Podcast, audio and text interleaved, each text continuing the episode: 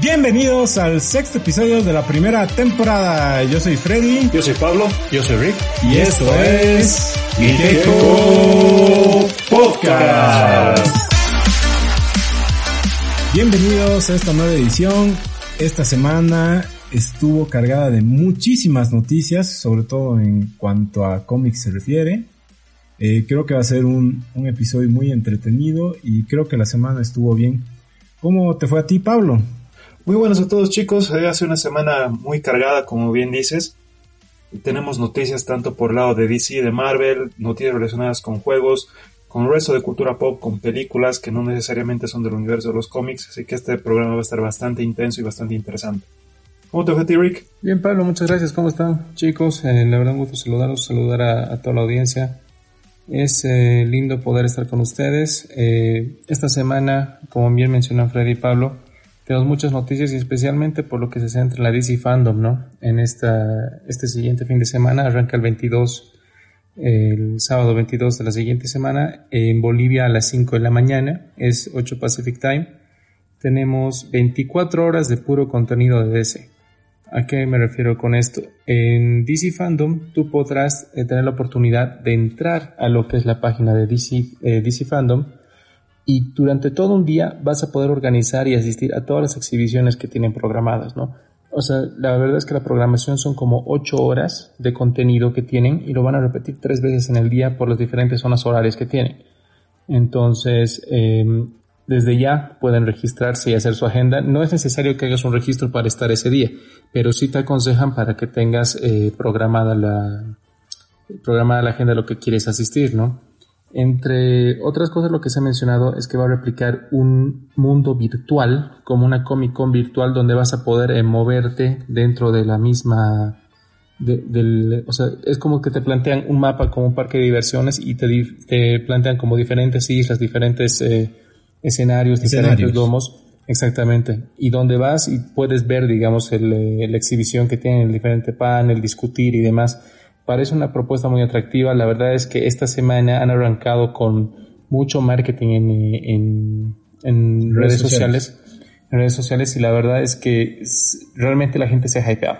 O sea, hay un Sí. hype impresionante y creo que esto es lo que debe haber hecho la Comic Con, ¿no? Se han anunciado un montón de personas invitadas, artistas de televisión, cine, de cómics, de videojuegos, desarrolladores. La verdad se ve, se ve muy ambicioso. Y un poquito para, para arrancar con los temas del día de hoy, justamente es con el DC Fandom, como les estaba comentando, ya se van revelando algunas cosas, por ejemplo, el nuevo diseño de Steppenwolf de, para Justice League de, de Zack Snyder, la versión de Zack Snyder. No sé si recuerdan el Steppenwolf de, de Justice League que vimos en cines. El Eh, villano de los Power Rangers. Exactamente. Ahí- Ivanus. Us, creo que era. Ivanus. Ahí vamos, exacto. Era, era bastante parecido a eso y era porque justamente el director en ese momento de edición, que era Joss Whedon, quería darle como una humanización al villano. Según su concepto se veía pues mejor. Y bueno, eh, se olvidaron de, lo, de que ya Steppenwolf en la versión del Director Scott de Super, Batman. Superman ya había aparecido el villano y lo obviaron. Por ese lado ha sido una mala decisión. El CGI que han utilizado en la película para esa edición no ha sido bueno, para nada bueno. O sea, y todos recordamos el tema del bigote, el bigote de Henry Cavill. Exacto, o sea, ha sido desastroso.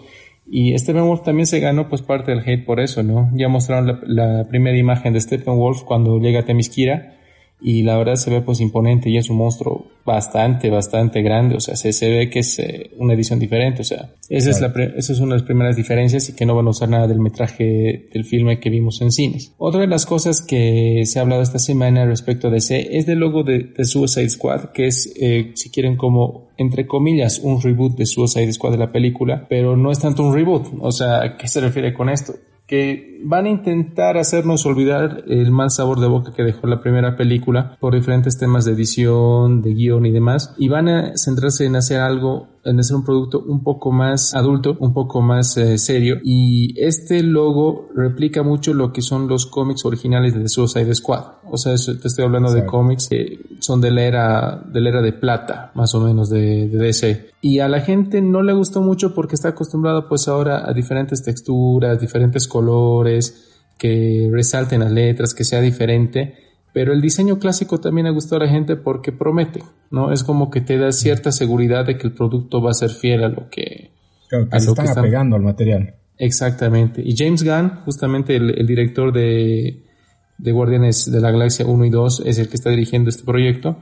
La verdad yo creo que es una decisión acertada porque nadie daba un peso por Guardianes de la Galaxia cuando lo anunciaron y la verdad es una de las mejores películas del universo Marvel. Eh, la segunda es un poquito menor en calidad, pero igual disfrutable. Y ahora yo creo que tiene la posibilidad de explorar con mejores personajes porque los villanos, como siempre he dicho, son los más interesantes en los cómics, ¿no? Ya, exacto. Y ya se han anunciado justamente que vuelve Harley Quinn. En teoría debería volver Rick Flag con Joel Kinnaman. Y está John Cena, que es eh, también un favorito por parte del público, ¿no? O sea, desde que ya empezó con su carrera actoral ha tenido algunos papeles que han llamado la atención y ahora también está incluido en esta cinta. También está Idris Elba como Tigre de Bronce, que también es un personaje bastante bueno y se espera pues que aparezcan muchos más villanos dentro de la, de la cinta que, que agraden a la gente. lo que se rumoreaba hace mucho tiempo era que tal vez Batista podía estar ahí como King Shark. Imagínense qué bueno sería, tener un Batista John Cena en las pantallas. Sería de hecho, te cuento, te cuento que para Shazam, antes de que quede Zachary Levy, estaban viendo a John Cena.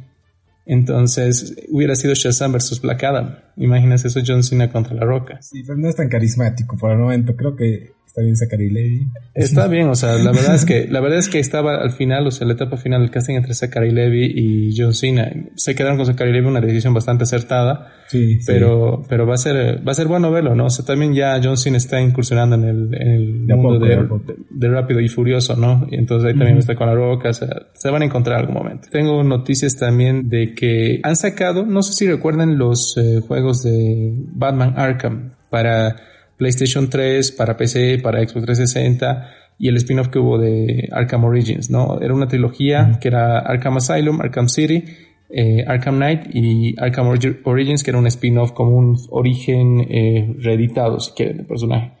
Bueno, y esos, esos videojuegos trajeron mucho dinero a DC y la verdad es que lo posicionaron como el mejor videojuego basado en cómics, el tema de Batman, ¿no? Arkham City creo que es el mejor de todos. Ahora, el, el mismo estudio Rocksteady ya venía un par de años rumorándose de que iban a ser un, juego de Superman. Lanzaron un demo alguna vez que se filtró en YouTube de un Superman volando y nadie entendía qué era y pensaban que se iba a ser un juego de Superman, después se habló de un juego de Justice League, pero en esta semana se lanzó justamente ya en redes sociales la página de, del juego de Suicide Squad, que también era de los rumorados.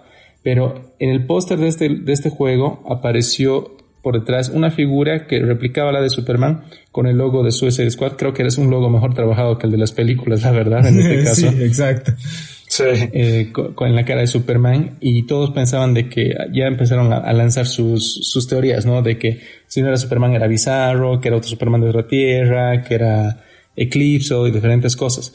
Pero una cosa interesante de esto es que eh, anteayer eh, por la noche se cambió nuevamente el nombre de la página y se llama Suicide Squad Kill the Justice League, o sea, maten a la Liga de la Justicia. Entonces, el videojuego va a tratar de un crossover, según lo que se da a entender, se va, se va a explicar de mejor manera en el DC Fandom, pero se da a entender de que será un crossover entre Suicide Squad y Justice League donde se enfrenten ambos, ¿no? Y hubo, y hubo oportunidades donde la Justice League se volvió malvada por X y Z razón, algún villano que controla la mente y demás, y Suicide Squad fue quien tuvo, quien tuvo eh, que poner orden en ese, en ese momento, ¿no? Se espera que sea un videojuego de ese estilo. Todavía no se han revelado los personajes que formarían Suicide Squad, porque como ustedes saben, Suicide Squad es, o sea, es muy amplio el, reparto que tienen. Claro, puedes poner a cualquier villano al final. Es, Exacto, o sea, lo único que tienen que, rotan bastante. Rotan bastante. Normalmente son villanos que no son muy conocidos. Eso es lo bueno, ¿no? O sea, no son muy conocidos. Algunos realmente son pésimos villanos eh, cuando lo ves contra Batman, digamos, pero en, en Suicide Squad gana una, una buena reputación, gana algo más. Entonces, se va a revelar, yo creo, en DC Fandom todo el cast que hay, más o menos la trama de lo que vendría. Y hay otro juego que también se está rumorando, bueno, se lanzó en redes sociales, me acuerdo, hace un año más o menos, un par de logos, donde mostraban ciertos logos que te hacían mucho recuerdo a justamente la tipografía que se usaba en los Batman Arkham. O sea, ya se sabía que iba a ser un juego de Batman, pero nadie sabía cómo porque en teoría cerraron el círculo con Arkham Knight, ¿no? Si juegas al Knight, en teoría es el fin de Batman en ese, en esa historia, en esa línea temporal, si quieres. En esta se llama Gotham Knights Todavía no se ha revelado de qué trata. Puede ser una precuela porque también se está rumorando de que estaría la Corte de los Búhos y la Corte de los Búhos es uno de los villanos más antiguos de Batman, pero hay que ver de qué trata. Pero ya avanzaron de que son esos dos juegos que van a hacer. La gente está muy hypeada por el tema porque Rocksteady la verdad ha hecho muy buenos trabajos y Warner Brothers Montreal con Arkham Origins, eh, aunque esperamos pues que no sea como el hype que ha generado el último videojuego de Los Vengadores que han lanzado la beta y la gente no está muy a gusto en este momento, ¿no? Por otro lado, respecto a lo de la cómic, eh, perdón, lo del DC Fandom, que iba a tener un, eh, diferentes paneles, diferentes lugares que nosotros vamos a poder visitar de forma digital. Se me viene a la cabeza un poco una referencia a lo que nos mostraba Ralph Rompe el Internet, que nos ah, mostraba así cómo era el Internet por dentro. Y, se me, y se, se, me crea el hype, ¿no? De que podamos más o menos tener ese tipo de experiencia asistiendo a diferentes paneles, dentro de los cuales ya se nos han confirmado muchas celebridades que van a estar representando a las diferentes películas o diferentes series. Y una de las estrellas confirmadas es Ezra Miller por parte del panel de The Flash para la película que se está planeando para nuestro superhéroe corredor. No sé qué piensan ustedes, pero a mí Ezra Miller todavía no me, no me cierra mucho en la cabeza como un personaje para, como un intérprete para Flash. A mí me gusta. Como, o sea, sé que Justice League no es gran película, pero eh, esa manera de que era, mm, de que es joven, de de toda esa pasión, digamos, medio tecnológica que le dan, a mí me ha gustado. A mí, y, me, parece gran actor.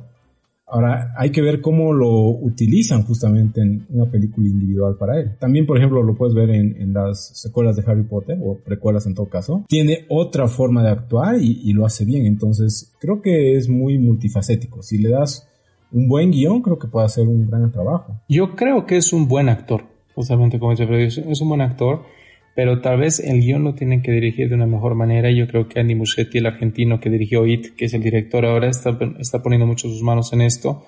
Para darle un poquito más de seriedad al papel, la verdad es que Marvel ha hecho, citándose el Rogen que, que habló estos días, Marvel ha hecho comedias de 200 millones de dólares que son exitosas y tiene mucha razón en, en muchos aspectos, ¿no?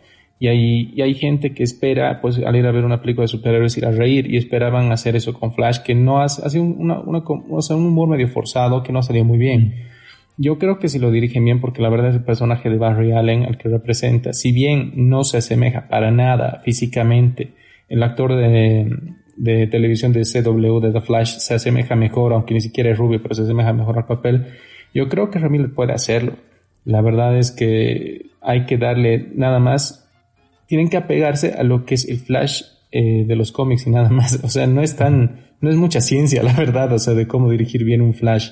Porque la verdad, Barry Allen, si lo, si lo muestran como es en, en las películas, puede gustar mucho a la gente. Se puede identificar bastante. En el panel de Sasham va a estar obviamente La Roca. El tráiler o el teaser, por así decirlo, que sacaron con él es una de las cosas que más hype ha, ha dado a todos los fans.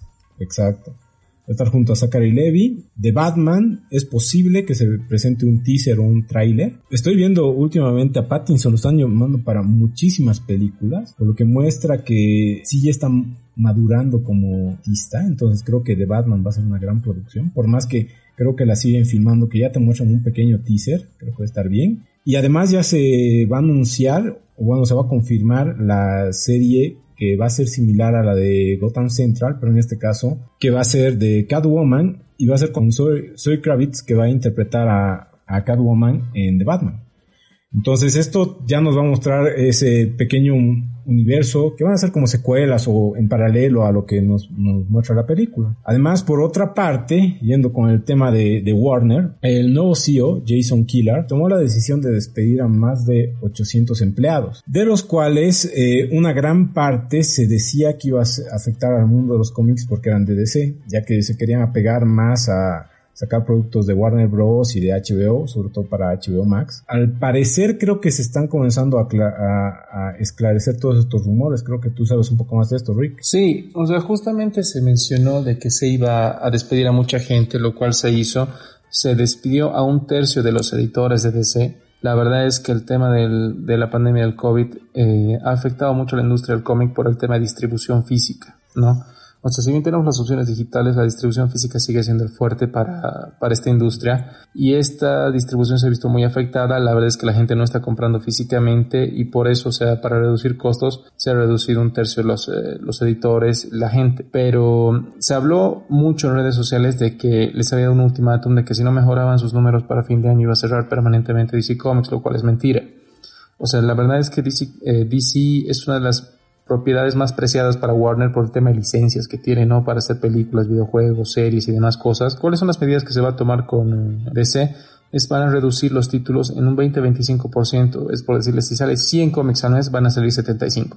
Y esta situación ya se ha visto antes cuando tuvieron que reducir el, tema de números que se que salían impresos porque no todo se vende. Eso tienen que, que entender también eh, la gente para antes de entrar en pánico. No todo se vende y obviamente hay cómics que ni siquiera pasan del primer número para que se den mm. cuenta. Entonces, al tener este estos datos es un poquito para calmar a la gente que tenía que ese, ese eh, cierre de operaciones. También eh, mencionó de que todo el contenido de DC Universe va a pasar a HBO Max, como ya se tenía previsto, pero DC Universe no va a cerrar. Eso me parece raro todavía, la verdad. No sé cómo van a manejar eso. De lo que entendí que iba a ser como que el conglomerado de cómics ahí, ¿no? Como que la biblioteca para los cómics específicamente. Exacto. O sea, eso es justamente otro tema que van a, que van a profundizar, que es en el corto plazo van a hacer ADC con un contenido más internacional y digital. O sea, van a explotarlo a full. Y en teoría este año ya también llega HBO Max a nuestra región, a lo que es la América Latina. Entonces con esto vendrían nuevos productos también de DC. Y Jim Lee, finalmente, que es eh, uno de los artistas más reconocidos en el mundo del cómic eh, por el tema de su diseño y dibujo, es el que se está haciendo cargo de todo DC en este momento.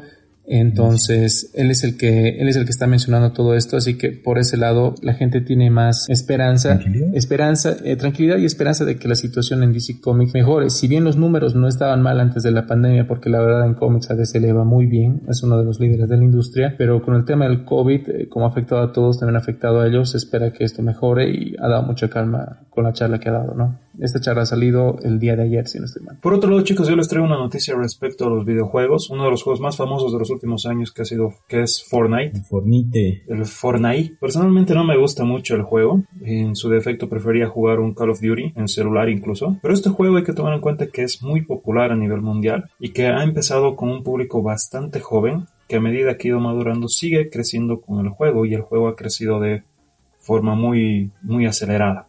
Entre las noticias que les traigo con el juego es que tanto Apple y Google lo ha bajado de sus eh, plataformas de descargas debido a un problema que tuvo con Fortnite de acuerdo a las políticas, eh, los contratos que tienen las aplicaciones con estos distribuidores o con estos dueños de las plataformas de descargas. Fortnite lo que hizo es eh, obviar el paso intermedio en el cual tú para realizar compras dentro de los juegos tienes que comprar a través de las tiendas oficiales, en el caso de Google o en el caso de Apple.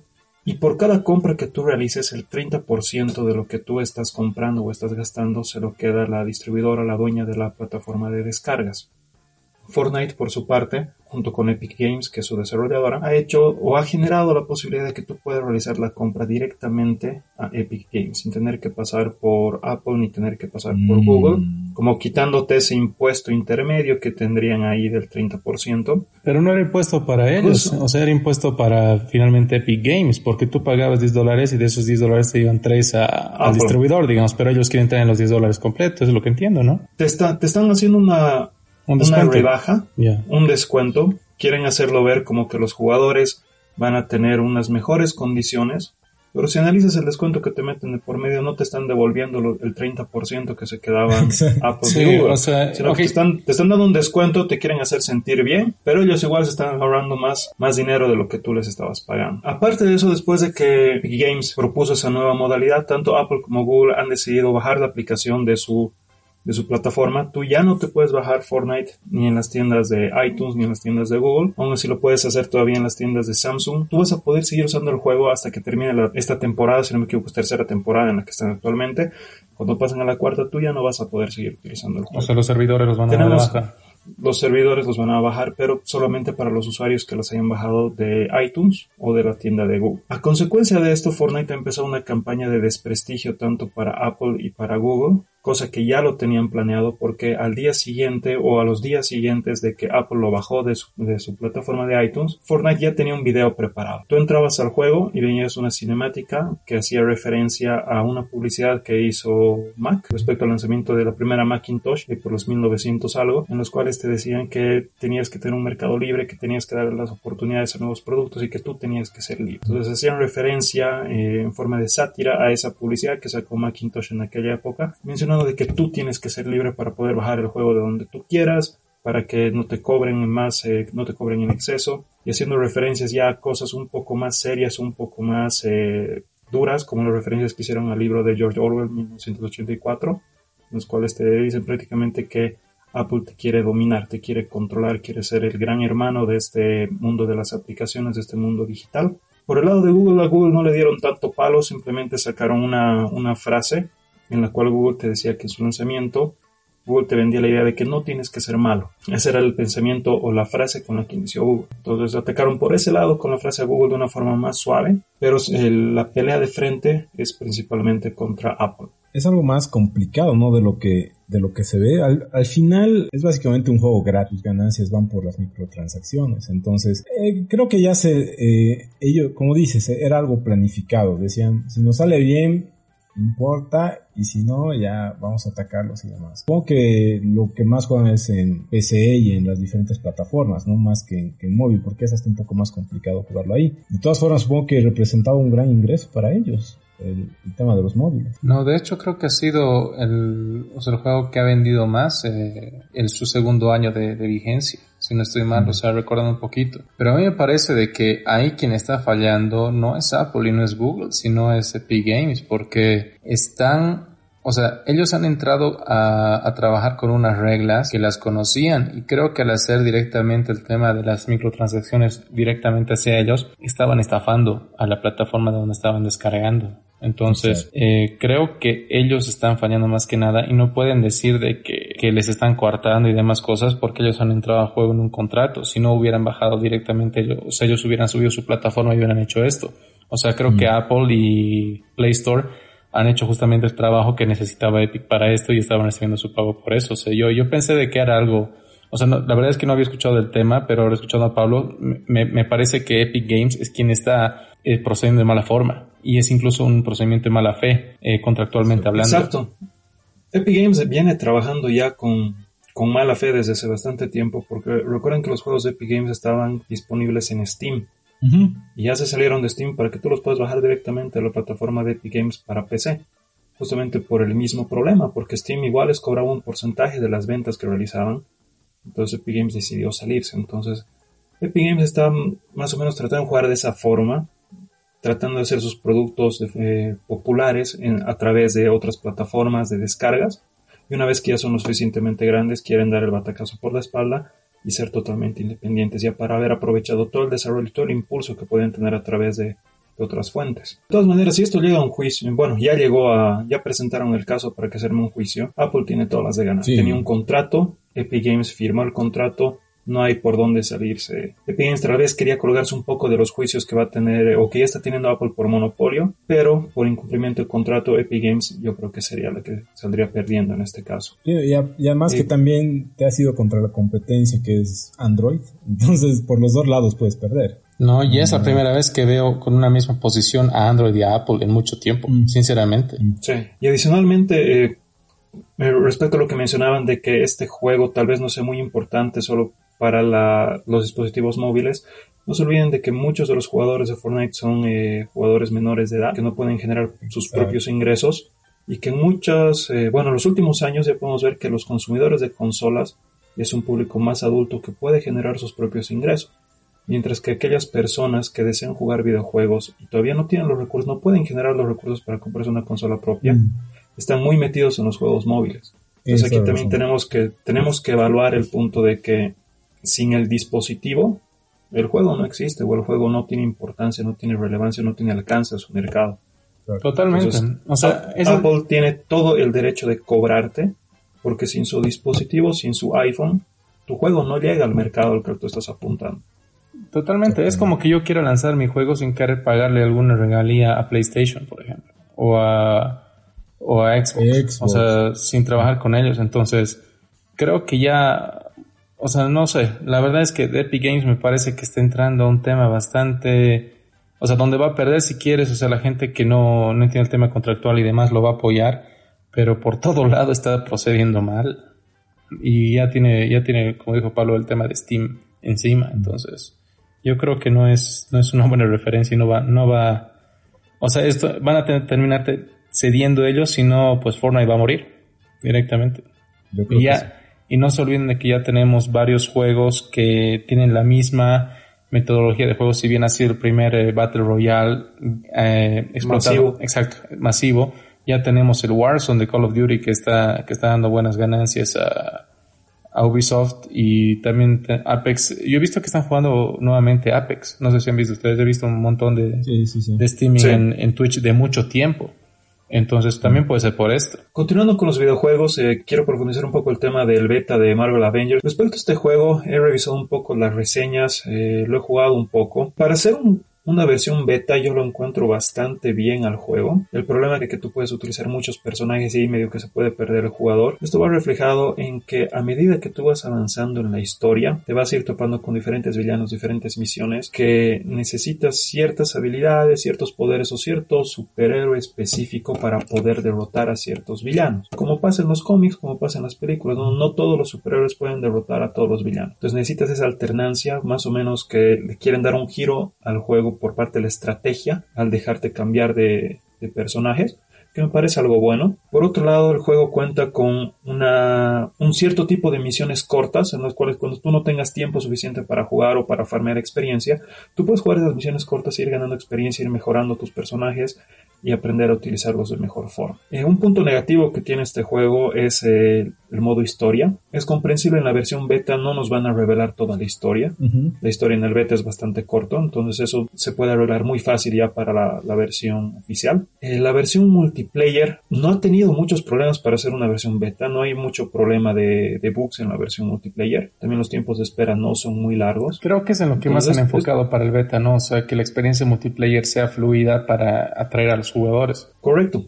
Y lo que quieren es justamente contentar a los jugadores que están jugando beta para que puedan comprar ya la versión oficial. Y saben que los jugadores van a buscar que el multiplayer funcione de la forma más adecuada. Yo creo que este juego tiene un, buen futuro. Yo creo que le va a ir bien en venta. Yo les comento de las novedades que tenemos respecto al tema de las películas. Una película muy esperada es el, eh, el Spider-Man 3, si quieren, que tendría por título Homesick, que significa como nostálgico o extrañando casa. Yo creo que esa va a ser la, la traducción latina que vamos a tener como extrañando casa, porque es el, o sea, uno han utilizado la palabra home en las dos primeras películas haciendo referencia a que volvió a Marvel el tema de derechos, eh, entre comillas, volvió. En esta película utilizarían como villano que ya se viene rumorando hace bastante tiempo y la verdad es que es un villano, pero es señor villano, tiene bigote, incluso por eso es señor villano.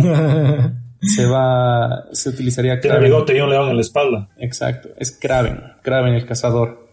Kraven el cazador es uno de los mejores villanos de Spider-Man, si bien o sea, en los cómics muere, eh, muere hace mucho tiempo, eh, es uno de los villanos que mejor y más dura batalla le ha dado a, a la araña, ¿no?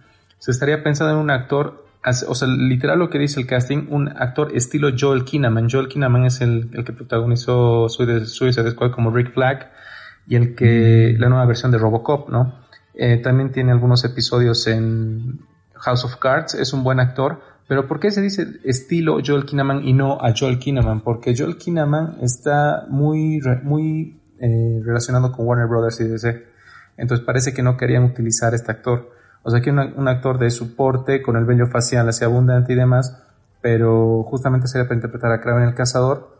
Y bueno, se espera que esta película se pueda estrenar en diciembre de 2021, pero todavía no han empezado ni siquiera la preproducción. Entonces, ese es un, ese es un punto por el cual la fecha no estaría acorde a lo que, a lo que andan anunciando, ¿no? Exacto. Esta, esta película posiblemente sea la última en solitario de Spider-Man en el universo Marvel por tema de derechos y contratos. Nuevamente se puede negociar, pero no, no tienen nada previsto por el momento. Spider-Man podría ser utilizado en cintas em, grupales pero por el momento sería la última individual de Spider-Man.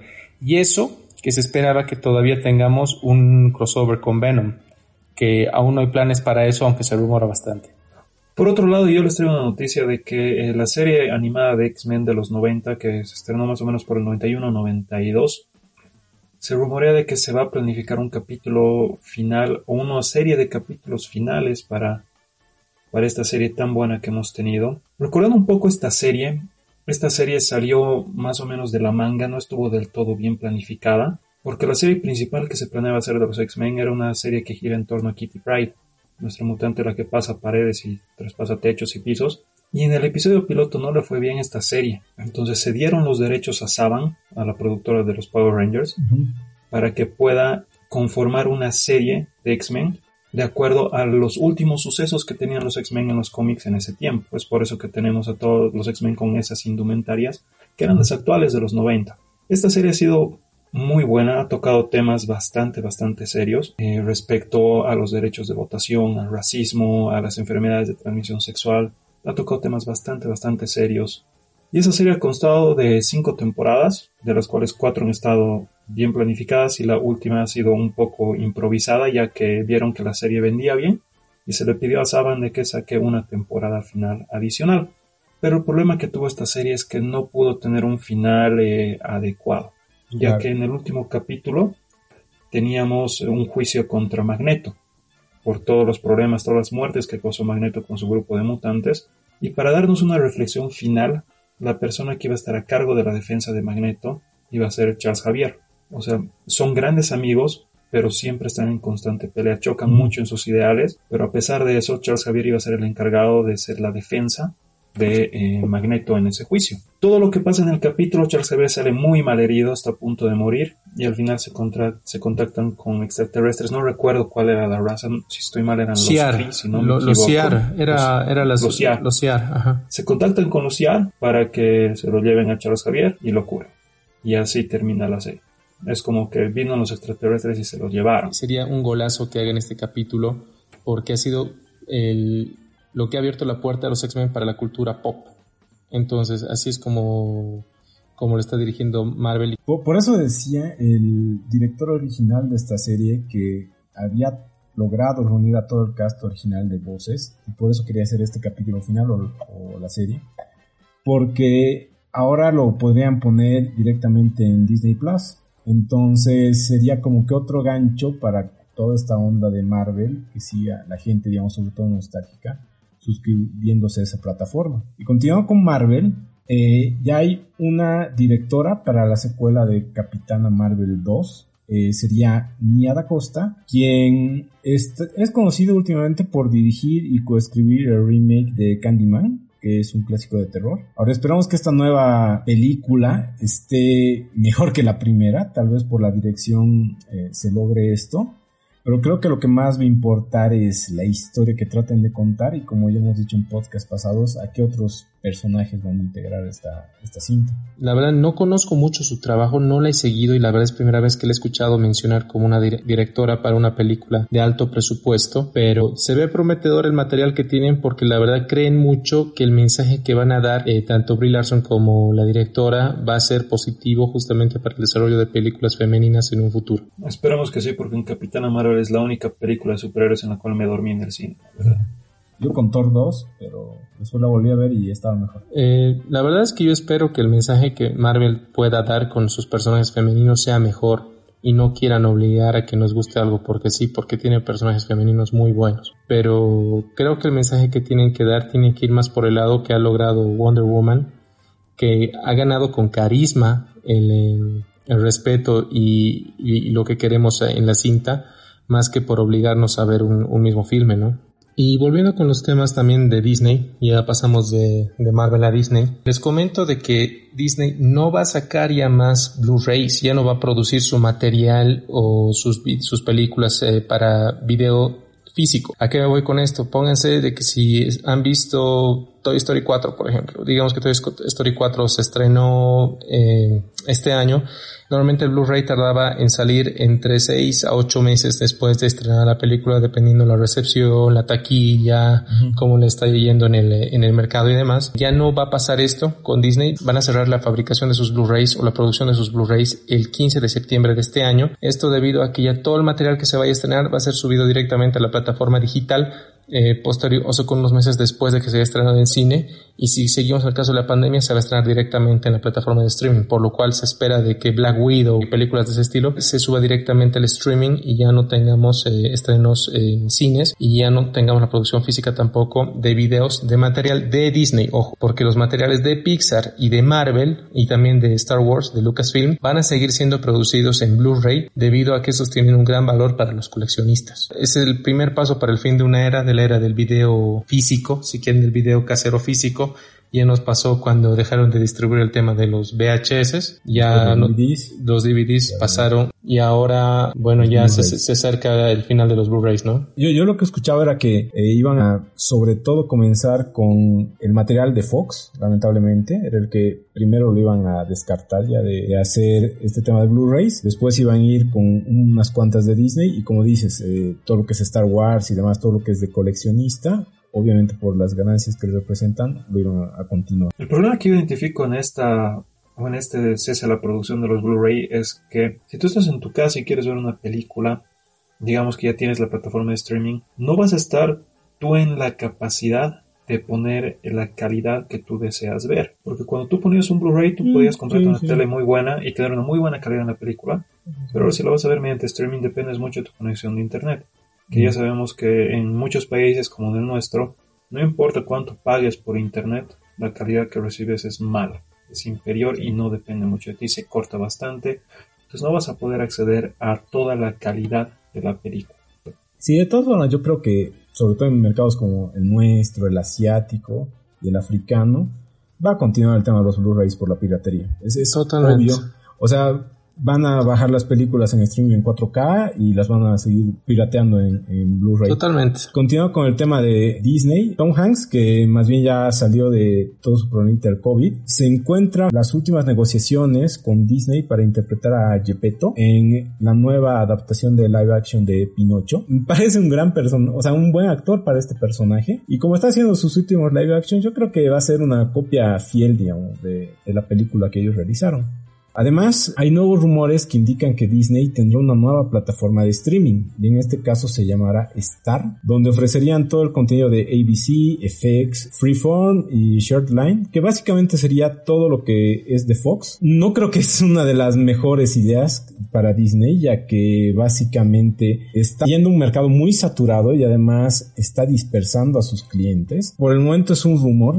Yo pensaba que ya todas estas adquisiciones que tiene la en Disney Plus pero averiguó un poco y no. Por ejemplo, hay muchas cosas de FX que no están ahí. No todas las películas de 20th Century están ahí. Entonces, es probable que lancen esta plataforma en paralelo con Disney Plus. En teoría estaría el 2021, pero no sé, creo que ya son muchas plataformas, como que los clientes ya no van a pagar para tanto, ¿no? Por otro lado, yo les traigo la noticia de que vamos a tener un tráiler de la segunda temporada de The Mandalorian, que ese tráiler nos va a llegar en los playoffs de la NBA, los cuales se van a estar jugando en la burbuja de Disney, que es donde se vienen jugando ya todos los últimos juegos de los playoffs, ¿no? Debido a la, a la pandemia que están buenísimos y hemos visto casos bastante raros donde equipos se podían clasificar perdiendo un partido más si es que este partido adicional hubiera existido. Es algo totalmente loco lo que estamos viendo a través de la pandemia, mm. las goleadas extraordinarias que también vemos en la Liga de Campeones. Y por otro lado, eh, también tenemos la confirmación de que Cassian Andor tendría una nueva serie protagonizada por Diego Luna y por la hija de Ricardo Arjona, Adri Arjona, que tendría un personaje dentro de esta futura serie que se, que se planea realizar. Sí, si lo plantean con Mandalorian, creo que estaría bien. De, de, la película esa, no, no estaba mal casi ¿no? Me, me parecido interesante. ¿De, ¿De, Rogue One? Sí. sí. O sea, a mí me gustó bastante. La verdad es que yo no le daba, o sea, la verdad la vi muchos años después de que se estrenó, porque nunca le di importancia, pero realmente es la mejor película que se ha hecho de Star Wars después del retorno del Jedi. Exactamente. No, mentira, después del Imperio contraataca. me corrijo. En, mi en mi percepción es igual a la segunda mejor película de Star Wars y la mejor de las de la nueva era, ¿no? Totalmente, no, tiene, no, no, hay no hay punto de comparación. No, no, hay competencia siquiera. en otras noticias de que John Wick va a tener una quinta entrega, ya vimos hasta la parte 3, va a tener una quinta entrega que va a ser filmada de manera continua la parte 4 que actualmente se está firmando. El, personaje ha tenido una recepción de parte de la cultura popular muy grande. La verdad, ha mm. vuelto a poner a Keanu Reeves en eh, spotlight, si quieren, de la industria. Keanu Reeves, que es un actor tan querido, tan sencillo con la gente y demás, no tuvo mucho éxito después de Matrix con algunos filmes que tuvo. La verdad es que la mayor parte han sido bastante criticados pero con John Wick se lució y la verdad es que el personaje se ha hecho muy querido, incluso está, está siendo solicitado para unirse a Mortal Kombat como un DLC, para que se den cuenta. Entonces... al mundo de Marvel, ¿no? Al MCU. Sí, sí.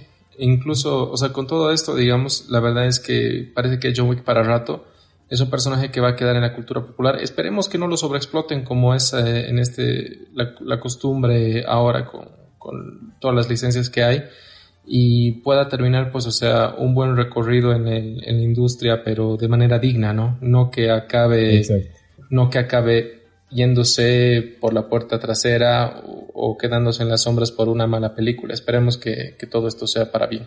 Por otra parte, Jared Leto está confirmando sus nuevos proyectos. Primero hará una película biográfica de Andy Warhol, donde él será el, famoso artista. Por otra, se lo confirma que estará integrando el elenco de Tron, que de hecho ya se veía venir una nueva película de Tron porque están generando una nueva sección en los parques de Disney, así que vendría de la mano con eso, generar una película para crear hype para ir a a, la atracción, ¿no? Por otro lado, yo les traigo una noticia de del universo de Bob Esponja. Si ya se planea hacer un universo sobre este personaje, sobre esta serie. Mm. Hace un par de años ya se hablaba de que se iban a realizar eh, algunos spin-offs, entre los cuales se planeaba hacer una serie que nos muestre cómo fue la infancia de los personajes de la serie de Bob Esponja.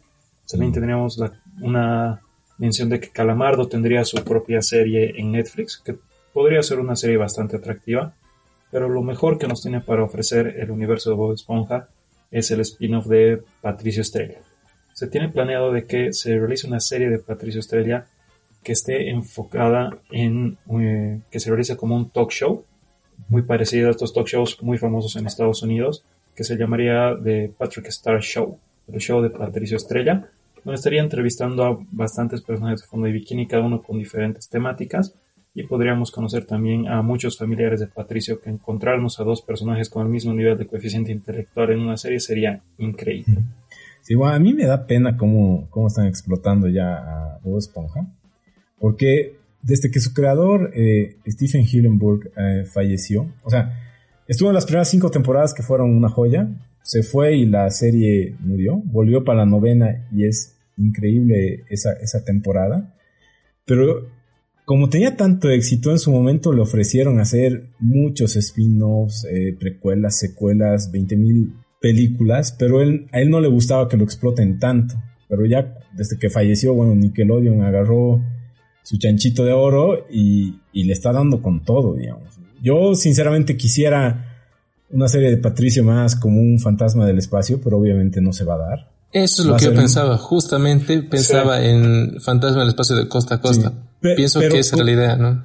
Yo, yo, yo, quisiera eso, pero sé cómo Nickelodeon se maneja, entonces va a ser más como el reboot que han hecho de Pivot y Sherman, que igual es un late night, entonces va, va a ir más por lo que dice Pablo, o sea, de entrevistar a personajes de fondo de bikini más, que bueno, tal vez un poco entretenido, pero ya, ya va a perder mucho la esencia de lo que era, digamos, ¿no? Al final Patricio es como Homero, ha nacido siendo un tipo así medio inocentón y demás y ahora es un bobo. Entonces, ese giro que le han dado al personaje y que ahora lo tengan de un personaje protagonista en un spin-off, no sé si va a estar muy bueno. Sinceramente espero que Nickelodeon me, me cierre la boca y que haga un gran trabajo, pero va, va a depender mucho de quién lo escribe y todo eso. Esperemos que sí, la verdad es que Bob Esponja se ha metido tanto ya en la cultura popular, pero ya es excesivo. Ya ha dejado de ser incluso gracioso. Creo que yo dejé de ver Bob Esponja con la primera película, porque ya me parecía ridículo el humor que utilizaban. Y ahí se acabó para mí. Y ahora con eh, un spin-off casi, o sea, ya son 20 años que tiene Bob Esponja, si no estoy mal. Ah, pues 21 años. O sea, un spin-off después de 20 años me parece un poquito tarde para hacerlo y que quieren seguir ordenando la vaca, ¿no? Les cuento que Will Smith volvió a hacer noticia esta semana, pero por motivos más alegres en esta oportunidad, se está pensando en hacer una serie del Príncipe del Rap o Fresh Prince, como era conocido en Estados Unidos, pero que sería una continuación del, de donde acabó eh, la comedia tan querida en los 90, ¿no? O sea, ya no sería una comedia, sería un drama. ¿Y de qué lado viene esto? Bueno, unos amigos de internet hicieron un fanfilm cortito, un corto, un tráiler si quieren, de lo que hubiera sido la vida de Will después de que acabó la serie e incluye un par de problemas raciales, incluye abuso de drogas, o sea, y era una serie más adulta, o sea, te estaba dando ciertos guiños a la problemática que actualmente tiene Estados Unidos con la comunidad afroamericana, ¿no? Parece que la idea le gustó mucho a Will Smith y ya están eh, avanzando en lo que es la, preproducción, están bastante avanzados con el guion, ya ha sido ofrecida a Netflix, Netflix está, interesada, parece que es inminente el retorno de esta serie, pero como un drama, ya no será una comedia, y veríamos eh, en una plataforma de streaming, ¿no? Les comento también que tenemos una noticia que ya no es tan grata. Uno de los creadores de Ricky Morty, Dan Morton, ha sido puesto en tela de juicio por un video que se ha encontrado de él eh, que hacía una sátira lo que era Dexter, no sé si se ubica en esa serie, que es un asesino serial que mata asesinos seriales, algo así. En esta, en este, en esta parodia, en esta sátira que hizo, él era Dexter y era como que volvía en el tiempo para asesinar a los asesinos seriales cuando eran niños e incluso abusar sexualmente de ellos. O sea, realmente era algo bastante turbio, si quieren, o sea, porque cuando lo ves de esa forma pasa a ser pues tremendamente chocante y la mm. gente está pidiendo justamente por eso que el contenido que genere esta persona sea cancelado y hay un movimiento que está pidiendo la cancelación de Ricky Morty, ¿no? Lo más probable es que lo hagan a un lado de los proyectos de Ricky Morty para satisfacer estas peticiones pero ya tiene pues una mancha negra la serie y va a ser difícil poder borrar este tipo de, actitudes, si bien son comportamientos pasados que han tenido, pero ya ha afectado a, muchas personas en la industria, como en su momento ha afectado a James Gunn cuando lo sacaron de, Marvel por un tiempo y ahora que sacaron a uno de los actores de Flash, ¿no? Que por, por comentarios en su Twitter. Bueno, esperemos de que no, no pasa mayores con la serie y se pueda tomar la mejor decisión para que continúe con la producción. Lo malo es que mm, afecta mucho a veces justamente estos guionistas y directores a cómo se desarrolla la serie. Pero esperamos que no se note mucho este cambio en Ricky Morty. Sí, yo creo que tenemos que aprender a separar al artista de la obra. Si el artista hizo algo mal, hay que castigar al artista. No veo por qué tengamos que meternos con las obras que estos realicen, porque si fuera así nos quedaríamos sin muchas de las mejores obras de arte que tenemos en la historia de la humanidad, hablando de música, pintura, esculturas, eh, edificaciones, películas, libros y demás, ¿no? Que, por ejemplo, Tchaikovsky nos ha regalado de las mejores piezas musicales, pero si nos ponemos a analizar cómo era como persona y si tratamos de sancionarlo, si tratamos de vetarlo, nos quedamos sin una joya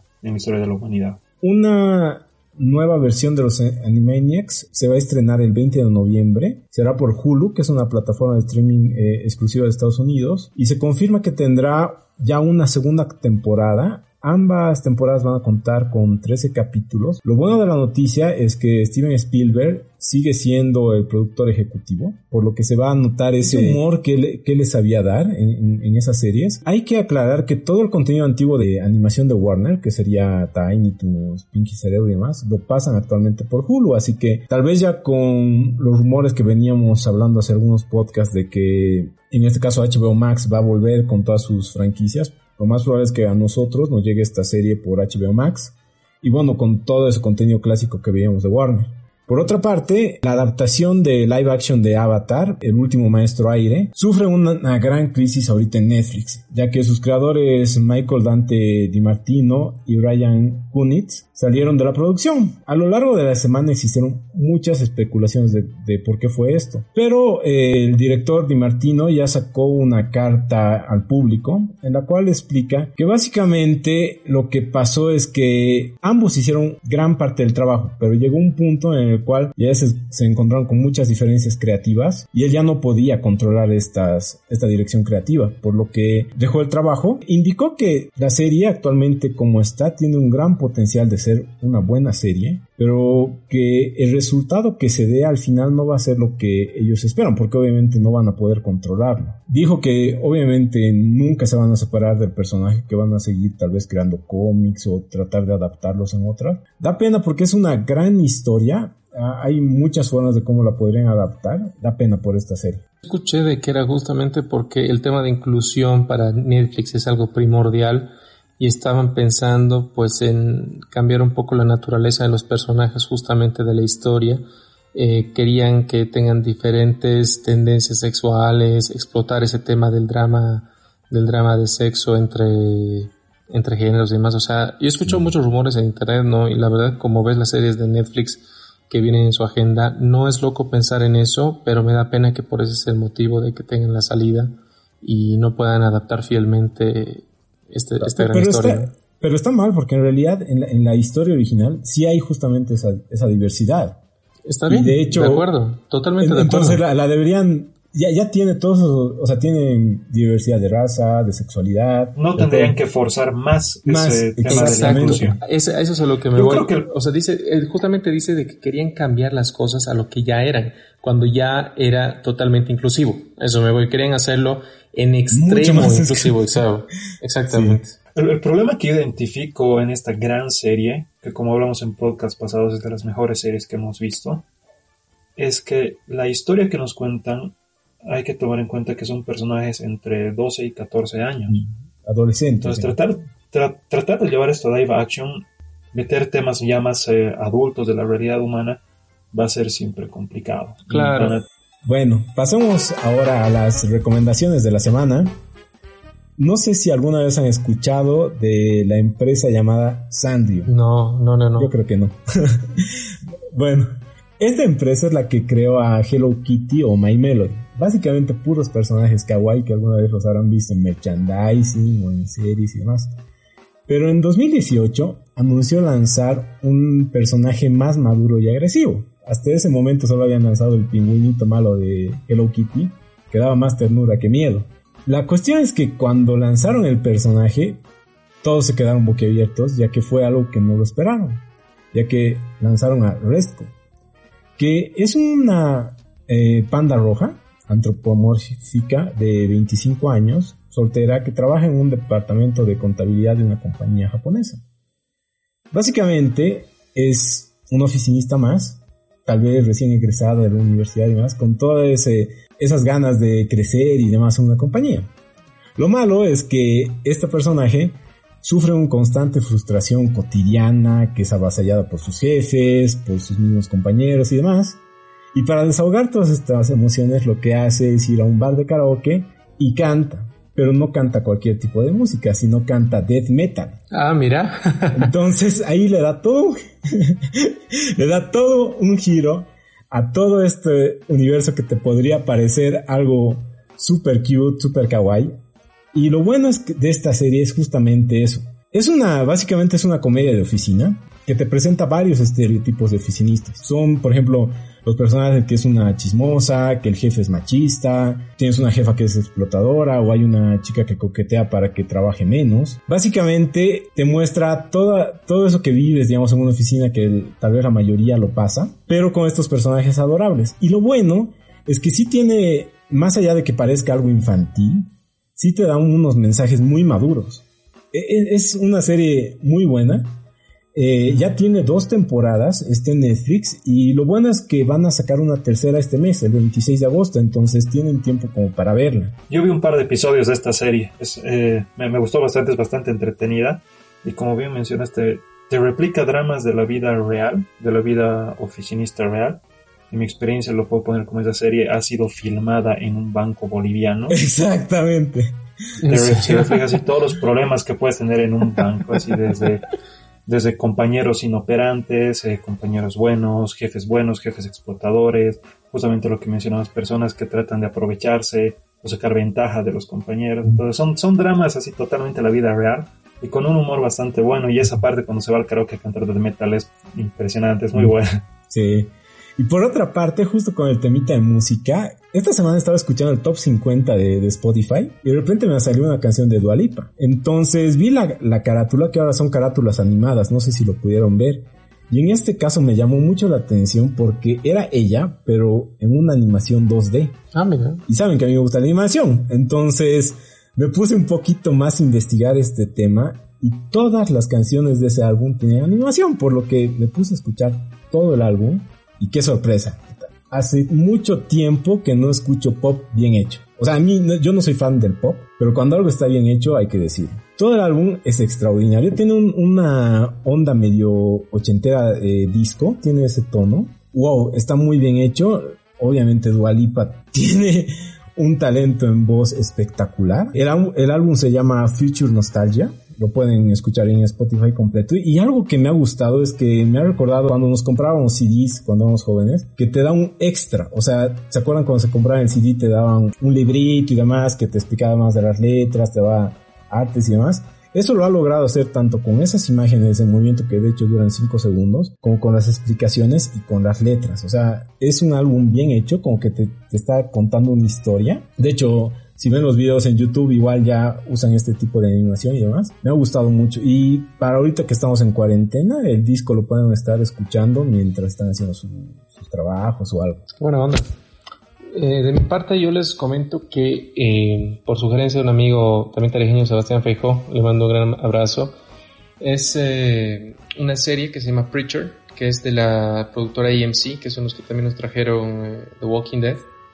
Que es, Walking Dead es, es una es una serie basada en un cómic de Vértigo, que es uno de los subsellos de DC, que son los sellos más maduros, más adultos, que trata de, o sea, la serie se llama Predicador, ¿no? En español. Es basada en un cómic, se trata de una, de un predicador que tiene el poder de hacer eh, que se cumpla su voluntad a medida que vos dices. O sea, si yo digo, por ejemplo, Freddy, eh, no sé, paga mi internet, digamos, o sea, tú lo haces, digamos, el poder de la... Qué bueno. el, poder de, la labia, que es por eso se llama predicador, ¿no? Eh, que es como, el predicador de Age of Empires 2 que te convertía y hacías ya la otra tropa hacía lo que querías. el wolololo. El wolololo es. Entonces, lo que, lo que hace, digamos, este predicador en esta serie se ve, se ve el desarrollo que tiene, o sea, es, es un ente el que, el que lo posee eh, cuenta con Dominic Cooper, que lo conocemos más como Howard Stark en la primera película de Capitán América.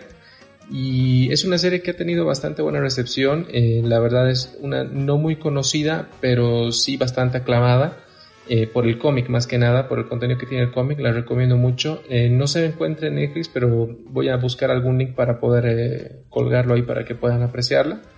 Y un cómic que les recomiendo, hablando justamente del tema de, de Spider-Man Homesick, es Kraven's Last Hunt, la última cacería de Kraven, que es un cómic que ya tiene bastantes años, o sea, si no estoy mal, fue en la década de los 80 que salió.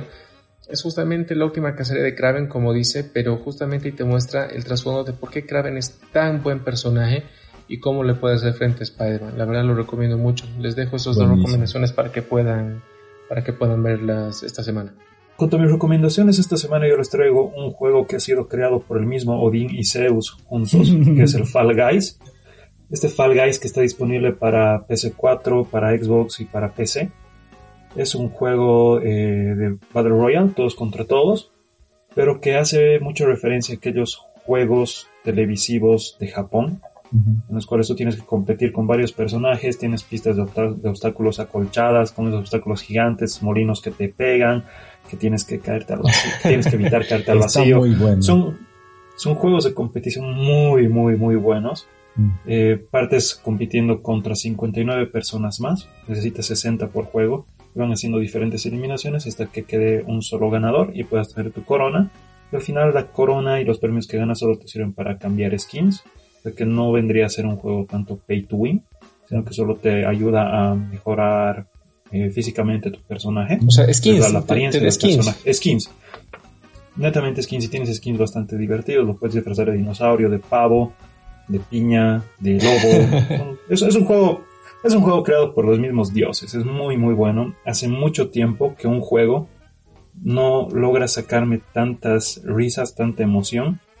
Y también no logra hacerme enojar tanto un juego hace mucho tiempo porque te puedes los personajes son de por sí torpes tienen movimientos bastante toscos entonces tú te puedes chocar contra otro personaje y eso puede causar tu eliminación. Entonces para estar el juego renegando puteando contra otro personaje es un juego muy muy bueno bastante básico pero se lo recomiendo que está bastante bastante bueno. El, el problema que veo a la larga en este juego es que no logren sacar tantas actualizaciones de las competencias o de las pistas que nos ofrecen, que en algún momento ya nos lleguemos a cansar o ya las podemos pasar automáticamente. Entonces me, gustaría mucho que este juego sí se pueda ir actualizando bastante rápido. de hecho, creo que es eh, lo que hablamos en otros podcasts. Eh, este es el, mejor ejemplo de que al final no importa que sea 4K, 8K o lo que sea, al final lo que importa es la jugabilidad. Y además, eh, al revés, yo, pienso que lo que acaban de decir es lo que les va a dar a futuro mucho más. No sé si hemos puesto en nuestra página, por ejemplo, ya artes que hizo Logic, que ya lo puedes puedes comenzar a sacar skins de 20.000 personajes y obviamente vas a tener más ganas de ganar esas skins. Y en cuanto a los juegos, como son em, un poco sencillos, yo lo veo como un Mario Party Royal, digamos. Puedes poner 20.000 juegos súper sencillos. Entonces, como que a futuro yo al revés veo que van a poder incorporar sencillamente muchos más juegos. Y en el tema de skins ya bueno es hacerse alianzas con franquicias importantes y, comer y comenzar a meter y meter y meter. Yo he visto que hay mucho streaming ahora de Fall Guys porque estaba gratis en, en PS Store con tu PS Plus. PS Plus. Y hasta el Kun Agüero estaba haciendo más streaming de, Fall Guys de, que de FIFA. Entonces ha ganado mucha, mucha reputación este juego. Mis amigos literalmente... Muchos de los youtubers más más famosos están haciendo ya mucho streaming de Fall Guys porque es un, es un juego increíble. Literalmente me dijeron, es tan ridículo que es increíble. Entonces... Exacto, el, juego es tan malo que es bueno. Sí, es que es. Esa es la diferencia. Es un muy buen juego. Y otra recomendación que les tengo para esta semana es que pueden seguir el canal en YouTube de Franco Escamilla, el comediante mexicano. Pero dentro de su canal yo les recomiendo ver los días, eh, bueno, los jueves en la noche a partir de las 11 de la noche, el programa que tienen ellos que es Gatada de Vatos que es un programa eh, de roast de comediantes que tiene una modalidad de eliminación tipo mundial. Está, este jueves va a comenzar la segunda temporada. La primera temporada es increíble. Es como pelea de gallos, así, o sea, se hacen bromas entre ellos. Es, es, como batalla de gallos, solo que para no tener problemas con derecho de autor, lo cambiaron a gatada de vatos. y, y, todo es con chistes. Eh, lo mejor de ahí es que puede sacar muchos chistes de mamás. Sí, Your Mommy So. Así que es, un programa increíble, te alegra, te alegra mucho los días de cuarentena. Eh, los programas duran alrededor de hora y media, dos horas, entonces si no tienes mucha disponibilidad de escucharlos de corrido, te da para escuchar unos dos o tres días así de a poquito y te alegran el día, son chistes bastante buenos y hace mucho tiempo que yo no me partía de risas y yo, yo vivo solo, y estando solo me, me parto de risa, pero involuntariamente con cada cosa, con cada ocurrencia que sacamos comediantes. Buenísimo. Bueno, esto sería por toda la semana. Pueden escucharnos en Apple Podcast, Google Podcast, iBox. También subimos esto a Facebook Watch y a YouTube. Esto sería por toda la semana. Bye. Gracias, que les vaya muy bien. Tengan linda semana, chicos. Chao, chao.